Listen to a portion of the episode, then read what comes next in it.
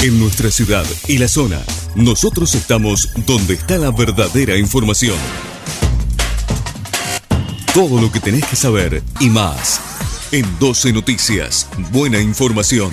12noticias.tv. Estas son las noticias locales.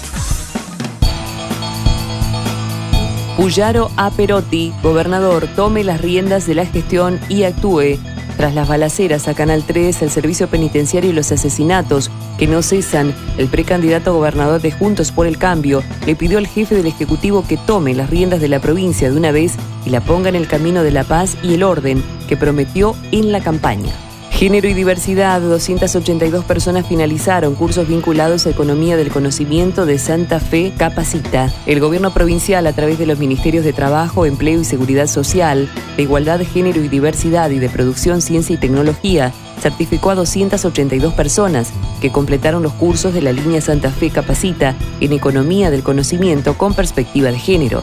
La finalidad de la propuesta es que mujeres y personas de la diversidad sexual, entre 16 y 45 años, mejoren sus condiciones de empleabilidad, formando talento en habilidades digitales. El objetivo es mejorar su inserción al mercado laboral y fomentar la adquisición de mayores niveles de autonomía económica, reduciendo la brecha digital, aumentando los conocimientos técnicos, habilidades y actitudes del talento local. Fotomultas, Cardoso exige que se señalicen de manera más explícita los radares móviles. El edil de Juntos por el Cambio, Carlos Cardoso, presentó un proyecto para que el municipio exija a la empresa de concesionario del sistema de fotomultas a instalar un número mayor de carteles, de mayor tamaño y en un recorrido de anticipación no menor a los 150 metros.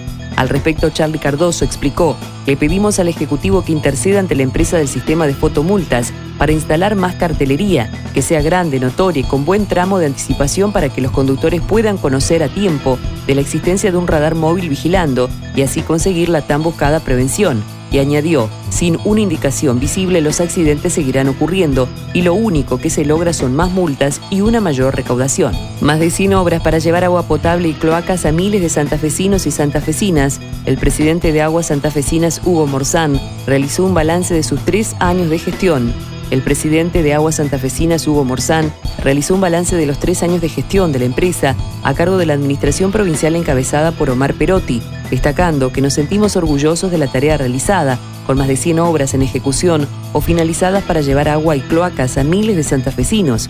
Morzán detalló que en materia de acceso al agua desde el inicio de la gestión provincial estamos invirtiendo más de 92 mil millones de pesos en la construcción o ampliación de acueductos. En particular destacó las obras de ampliación de la planta potabilizadora de Santa Fe y del acueducto Gran Rosario, que totalizan una inversión nacional de 15.400 millones de pesos. Todo lo que tenías que saber y más. Te lo informamos acá en 12 Noticias. Buena información. 12noticias.tv. Estas fueron las noticias locales.